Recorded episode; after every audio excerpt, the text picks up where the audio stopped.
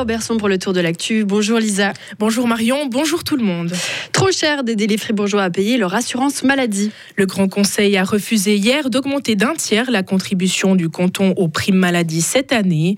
Cette mesure aurait coûté 26 millions de francs, 26 millions de trop donc pour la majorité de droite du Parlement. Écoutez la députée libérale radicale Estelle Diermatten. On n'a pas envie de donner 26 millions et puis que ça fasse joli finalement euh, pour la population. Je pense que ça serait au détriment d'autres projets qui ont été votés dans le budget 2023. Et encore une fois, c'est une somme. On a un budget de plus de 4 milliards, donc c'est sûr que ça paraît rien du tout. Mais cumuler, cumuler, cumuler, donner, donner, donner, à un moment donné, on peut plus. Donc euh, il faut savoir ce que la population veut. Des arguments que ne comprend pas la députée socialiste Marie Levrat qui était à l'origine de la demande. Le Grand Conseil a décidé de ne pas aider la population fribourgeoise pour 2023. Elle l'a fait très bien comprendre par ce débat. On a entendu que euh, les partis de droite se souciaient de la classe moyenne. Et je crois qu'aujourd'hui, ils ont prouvé le contraire. Tout le monde l'a dit, c'est une solution transitoire. Donc ça ne devait pas s'intégrer dans la durée, cette solution-là. On cherche une solution plus pérenne aussi sur, au niveau fédéral, mais aussi au niveau cantonal. Et je pense que justement, cette motion répondait à ce besoin pour 2023. En 2023, les primes maladie ont augmenté en moyenne de 7,3% dans le canton de Fribourg. L'élaboration du contre-projet à l'initiative pour des urgences 24 heures sur 24 dans les régions du canton prendra plus longtemps que prévu. Une prolongation des délais a été validée hier à l'unanimité par le Grand Conseil.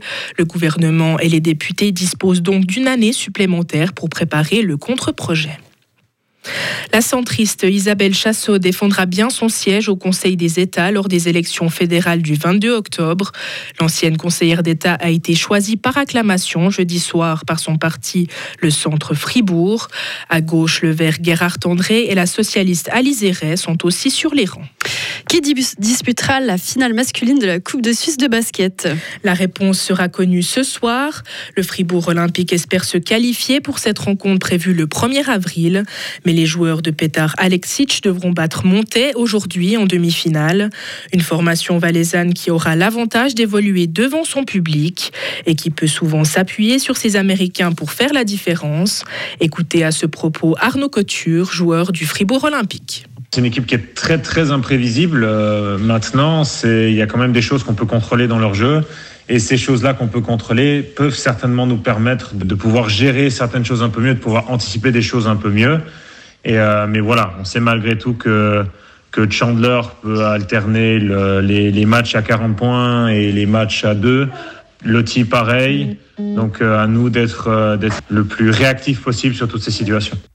Et cette partie qui, débutera à 17h30 sera à, suivre en direct sur Radio Fribourg. Dans l'autre demi-finale, Vevey devait accueillir Massagno, mais la rencontre est reportée. Le club vaudois fait face à une maladie contagieuse. Retrouvez toute l'info sur frappe et frappe.ch.